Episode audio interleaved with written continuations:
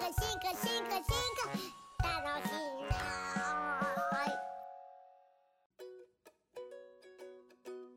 今回は続ダーウィンにということでよろしくお願いしますはい、よろしくお願いします。じゃあ、あの、種の起源の後に出版された人間の由来と正当多。前回はね、正当多の話したんで、今回は人間の由来の部分だね。おで、この人間の進化の話です。おで、種の起源でね、ダーウィン進化論提唱して、動物、植物の話もたくさん出てきました。だけど、人間にはあえて触れなかった。あ人間の進化には。それ倫理観的なやつまあそうでしょうね。お猿さんから人間が進進化したなんて誰も信じてなかった時代。はいそれ言ったらやばいような時代に火炎瓶投げ込まれそうですよねなんか そうそう。でもその種の起源の最後の方にちょろっと触れられている。うんまあ、この有名な文があって、やがて人間の起源とその歴史についても光がな投じられることだろうと。さらっと書いたんやけど、まあ要するにもう進化論出した時点で、え、動物が進化したんやったら、じゃあ同じ生き物の人間はどうなるんやみたいな、おもうバレバレなんよ。なるほど人間隠してたけど。はいはいはいもうそれはもう大論争になった。で、その後、1871年、まあ、死の起源から10年以上経って、ダーウィン62歳の時に人間の由来と正当った出版したんだけど、もうその頃は、もう進化論、ダーウィン提唱した、もう世に問うた後だから、うんもうバレバレないよ。うんもう何も隠すこともないと。だからね、もう自信に満ち溢れていると捉えることもできるし、もう吹っ切れちゃってる感じ。なるほどでその有名な一節かもしれないけどもその人間の由来と正当多の冒頭にこの名文があるんでまた順記に朗読してもらいますはい人間の起源については決してわかることはないだろうとしばしば自信を持って主張されてきた。しかし知識よりも無知の方がより多くの自信を生み出すものだ。いろいろな問題が科学によって解明されることは決してないだろうと強く主張するのはより多くのことを知っている人たちではなく少しのことしか知らない人たちである。なんかもう喧嘩腰だよね。いやもうそうですよね。バチバチにバチバチ売っちゃってますね 喧嘩。うんだからあのねもうこの本の中ではもうかこんな感じなんだよ。うん。で実際の論争ディベートっていうのかな、はい。公の場で。それにはもうダーウィン出てない。もう多分何言ってもダメだろうと。ずダメだ。もうんう家でまあそういう人前に出ることはあんま好まない。うん。だけどもうこの本の中では雄弁やね。なるほどだから種の起源ではこんな感じ。まあ種の起源でももちろん自信はありありやったんやろうけどどちらかというとねこう自分の欠点を埋めていくみたいな感じだったけど、もうこれはすごいですよ。どなるほど。ただ人間の由来、えーその本は60歳過ぎてから出したんだけど人間の由来に対するこの興味っていうのはやっぱり正当多と同じく若い頃からあったと。あの20代でビーグル号、まあ、約5年間ね海外に行ってて戻ってきた。うん。で1838年29歳まだ20代の時に動物園に行きましたと。でそこにオランウータンがいた。うんオランウータンやね。僕もオランウータンだと思いました。オランウータン派ですか？え？あるんですか？そんな。いや最近オランウータンらしいわ。あそうなんですか？うん、俺の子供の時とかよくオランウータンとか呼んでたんやけどまあまあオランウータンが正確なんでしょうね。はいはいはい。オランは何でしょオレンジ。わかんないです。うこれなんそのインドネシアとかその辺のマレーとかその辺の言葉なんでしょうけどウータンは？ウータンはウータンとワンワンのウータンじゃないですかいますねワンワン。ウータンいますね、はい。ウータンは森っていうでオランは人。だかうらん後ろから就職して森の人っていう、まあ、現地語でそういう意味、うん、だからオランアスリとかいるのよ。アスリ。ーそのマレーシアの人々の、まあ、民族の名前なんでしょうね。アスリの人々みたいな、うん。オランアスリとか言うんですけどまあオランウータンは森の人。だまあ人って言っちゃってんだけどね確かに。オランウータンはインドネシアねとかマレーシアスマトラとかボルネオのあのジャングルに生息する。うん。でロンドン動物に動物がやってきたんだけどヨーロッパの人にとってアフリカは地理的に近いじゃない。はい。だからチンパンジーとゴリラの方がまだ馴染みがあったと。うん。で東南アジアのすごい遠くのねヨーロッパからしてみたら遠くのジャングルにいる。しかも人間に似てうん。茶色でケムクジャラの動物って、うんやっぱ謎の動物みたいなしかもちょっと怖いみたいでかいしでそういうのがまあでも東インド会社とかねあの辺でやっぱ貿易とかね進めてたしもう19世紀1800年代ね。うんだからオランダとかねあの辺インドネシアとかあの辺植民地にしようとしてたよだから貿易とか進んでだからその謎のこう類人猿がこうヨーロッパにねやってきたみたいな時代。で最初はねやっぱねこう寒さでオランウータンがすぐ死んじゃったりしたんだって。あイギリスにも持って帰った時そうそうイギリスに連れてきたけどもう飼育方法もよくわからんよ確かに。でまあ寒さまあロンドンも寒そうだよね。はだからこう温室をね建設して動物園に。いはい。そのためにこうでオランウータンのこうジェニーが連れてこられました、まあ、うん。メスメスっていうかねまだ小さい個体だったんでしょうね。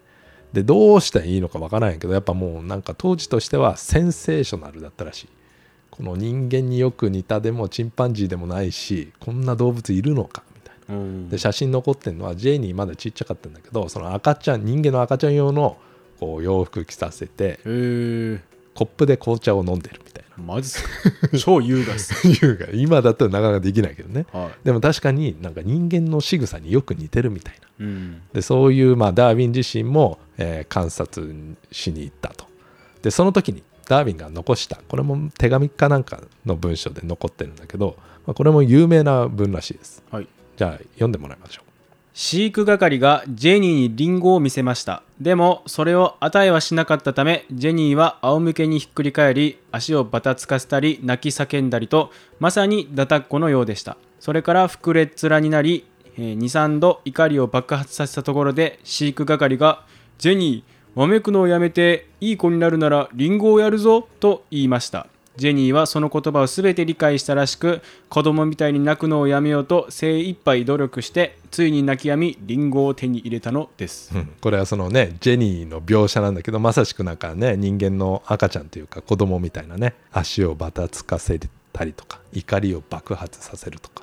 だからそのまだ進化論もない時代なのダーウィンが30歳くらいの時。だから人間の感情とか心がどう進化したのかなんて理解されていなかったしましてや動物にその喜怒哀楽があるのかとか、うんうん感情があるのかとか誰も何にも言ってないような時代うんだったんだけど、こういう観察をもうすでに若い頃していたと。うんでこの動物園ねまあロンドン動物園今もあるんでしょうけど俺行ったことないんやけど当時ねやっぱダーウィンすでにこうなんか特権みたいのがあっての動物園でいろんな実験をしていたらしいです。顔パス的なやつですか。なんかね学会のなんか会員だったわけよダーウィン。で今の学会とちょっと違って今だったらなんか生態学会とかさ、まあ、お金は払えば入れるような感じだったんだけど、はい。まあ、当時はその上流のねこう科学者の科学者がやっぱ権威的だったわけ。うん。でその学会に入った人じゃないとやっぱり自由に出出入りできないみたいな、うん。そんな感じだったんだけど、まあ、ビーグル号帰ってから、まあ、ダーウィン徐々にねこう認められつつあったと。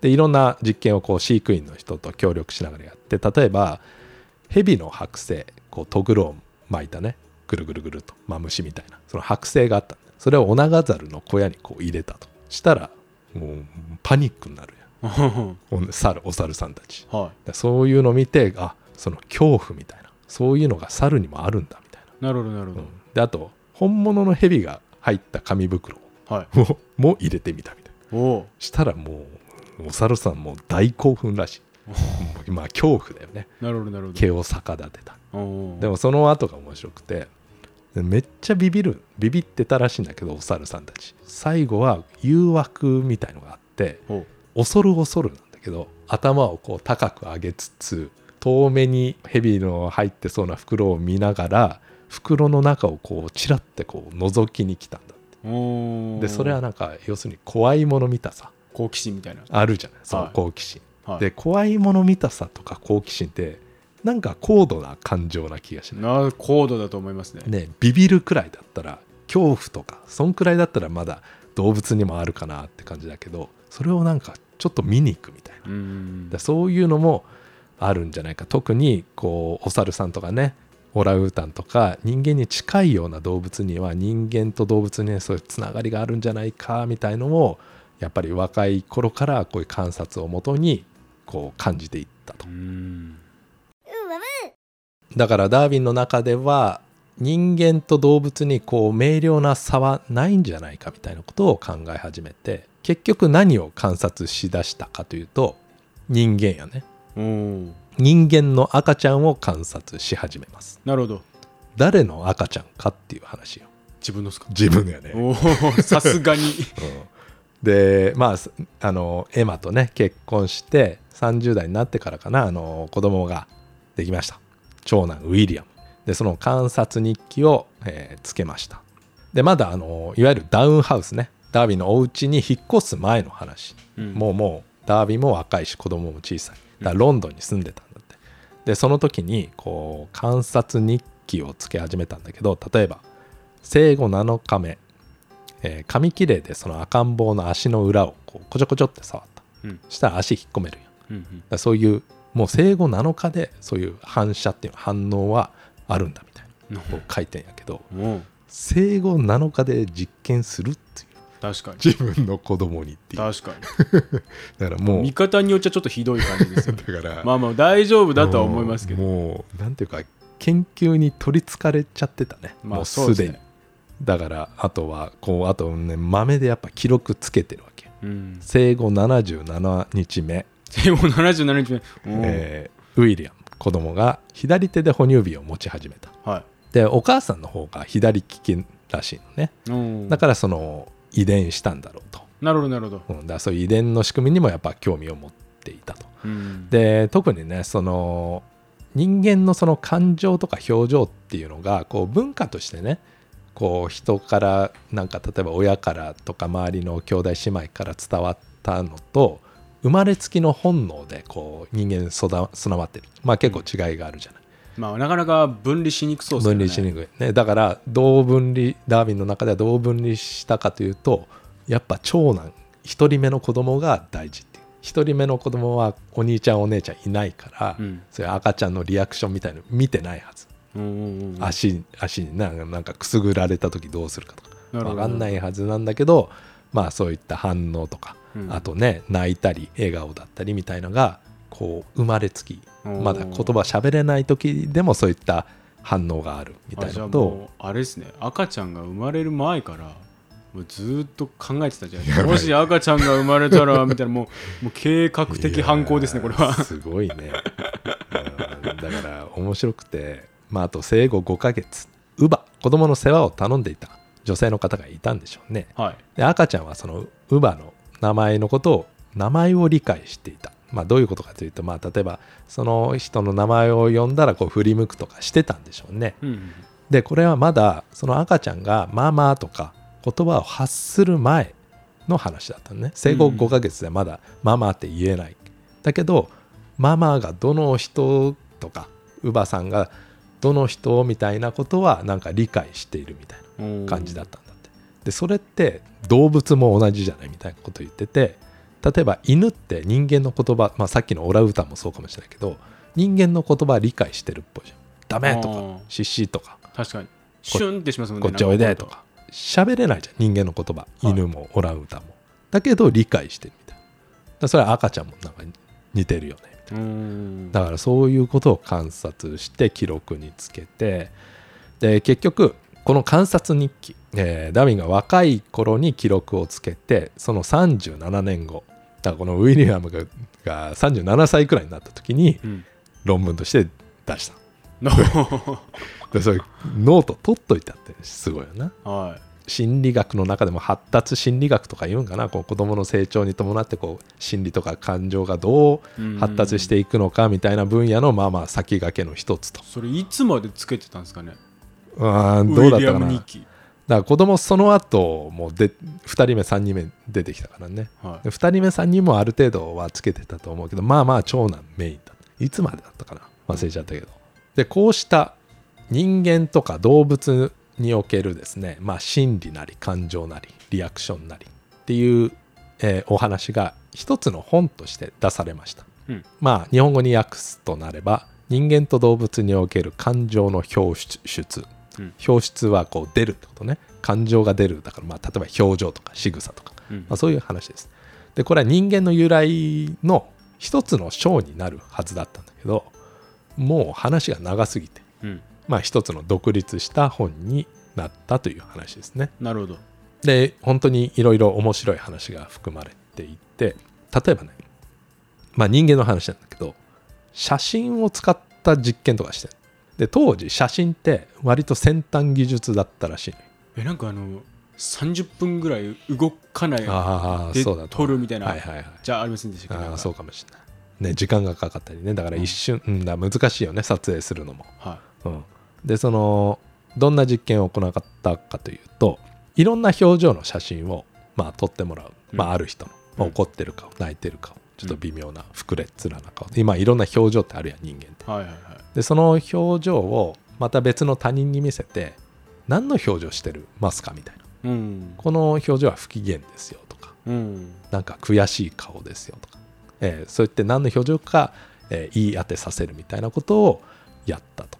あそれなんかひ被験者の表情を取られる人の迫真の演技みたいなのがあったらなんかデータバラバラになりそうじゃないですか。そうそう。だから。その人の表情がめっちゃ豊かだったらめっちゃ伝わるし。面白いよね、うん。だからここも難しくて赤ちゃんの写真もあったかな。被験者というかその写真撮られた人は役者さんだったりしたのね。あじゃあもうもうそれは大丈夫ですね。うん。だから本当に上手っていう場合もあるし。うん。で大体これやこの実験をやると何て言うの？喜んでる顔をしてたらやっぱ喜んでるって答えるし。うん。ねなんか怒ってる顔してたらやっぱどの人もほとんどの人が怒ってるって答える。だからどういうことかというと表情ってなんかきっとコミュニケーションにつ使われていると。うん。だから怒っている時にそういう感情の時に出てくる表情がうん。相手に怒っているって伝わってればコミュニケーションできるやん。うん。だからちゃんとそうなってるみたいうん。なだから特定の表情と感情がまあ一致してるみたいなうんうん。でそれできてます。ねでそれが集団の中で共有されてるみたいな、うんうん。なんかそういう議論してたね。うん。でもこの作り笑いとかやっぱ難しいと。おえ笑いの中にもそんなあるんですか？そうそう。でね これ昔だからそうなのか知らんねんけど、はなんか割とねこう電流流してはほっぺたにこう電流流してい。は無理やりこう笑顔を作らせたそういう写真もある。お意味あるんかそれ。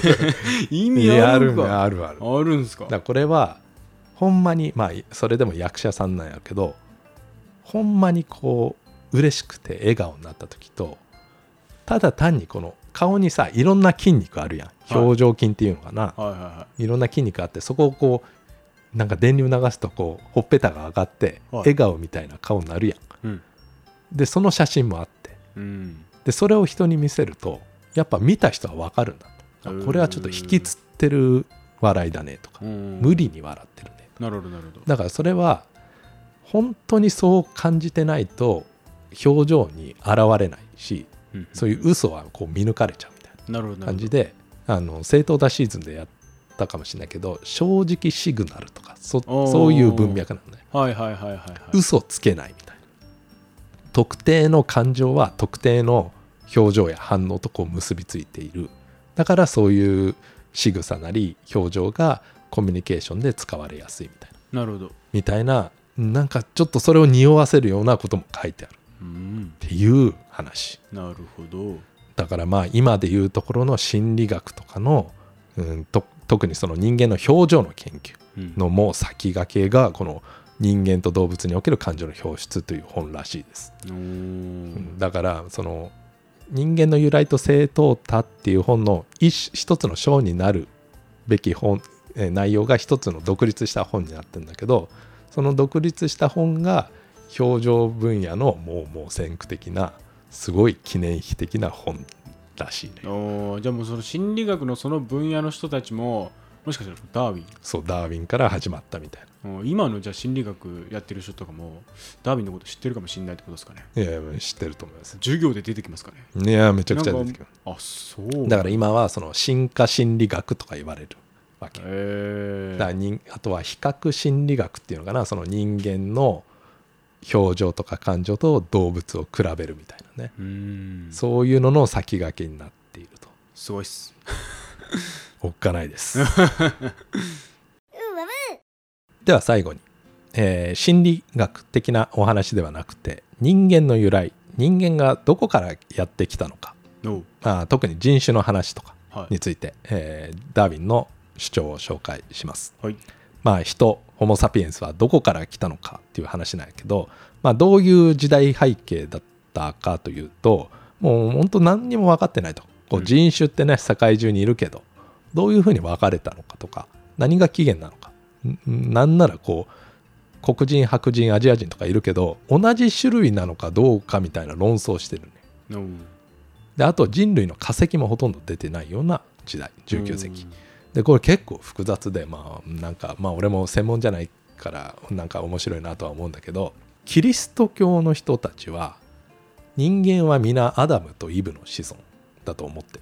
うん。うんアダムとイブから人間が始まったんよもうなんか近交弱勢起きそうですけ生物的遺伝学的にはね。どはい。でもアダムとイブがいてその子孫が今の地球上の人間。やはいはい。そうするとアダムとイブから今のね現在の人間たち。それはもう白人黒人アジア人を含めてこう分かれていった増えていったっていう考え方。なるほど。これがまあキリスト教ね。宗教をベースとすると人種っていうのは世界中のさまざまな人種は一つの祖先から派生していったっていう考え方、うん。はい、もう一つは当時19世紀、えー奴隷制がありました。例えばアメリカ南部とか、うん。でイギリスとかだとまあまあ廃止されつつあったけどもまあヨーロッパもねそのアフリカとか、えー南アメリカとか進出するときに、まあ、奴隷制ってまあ使ってたわけです。当時はね。で奴隷制をこう推し進めようとする人たちは黒人と白人は違う種類なんだと。そう言った方がなんかやりやすかったと。確かに。ね。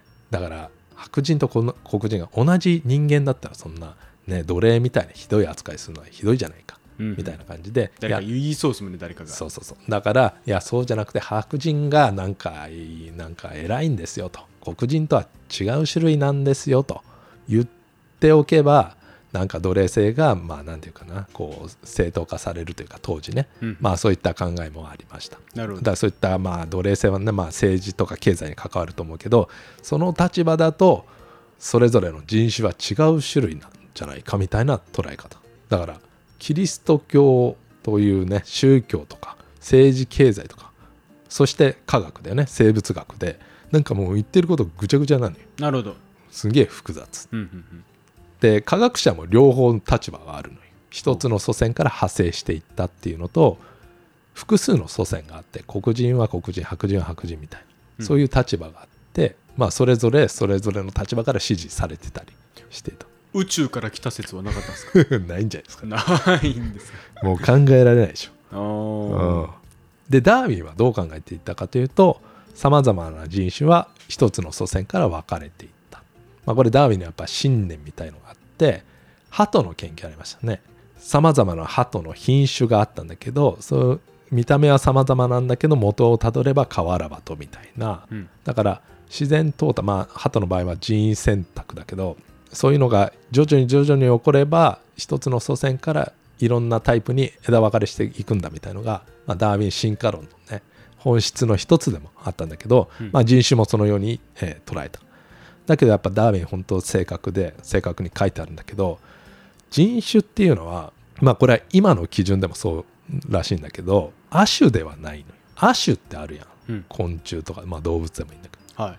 亜種っていうのは同じ種類なんだけど違う地域に分布していて見た目とかが違う場合に使うと。うんうん。で亜種っていうのはまあ種の下にあるですね、まあ、分類学的な基準であるんだけど、人種って亜種ではないのよ。人間の中にホモ・サピエンスなんとかみたいな白人はホモ・サピエンスなんとか黒人はホモ・サピエンスなんとかって言われているような基準ではない。で人種って何かっていうと、まあ、便宜的に、まあ、現代社会でもまあ昔からもそうかもしれないけど使われているだけ。うん。モンゴロイドとか何人とか。でダーウィンが本に書いてあったのは人種のこう区別客観的なというか科学的な区別は、まあ、無理でしょと。うん。不可能だと。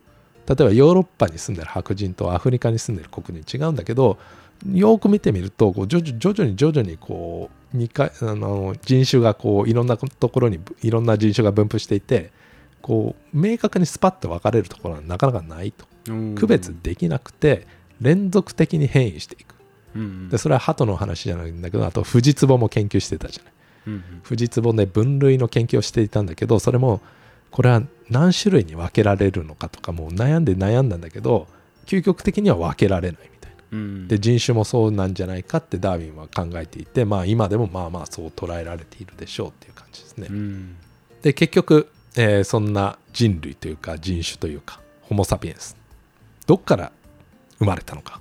どこでしょアフリカ。うはい。って言われてるよね。はい。え違うんですか？いやだからこれも言っ誰がダーウィンが一番最初なのかよくわからないんだけどそもそもアフリカってやっぱ人類の化石がたくさん出てると。ホモなんとか。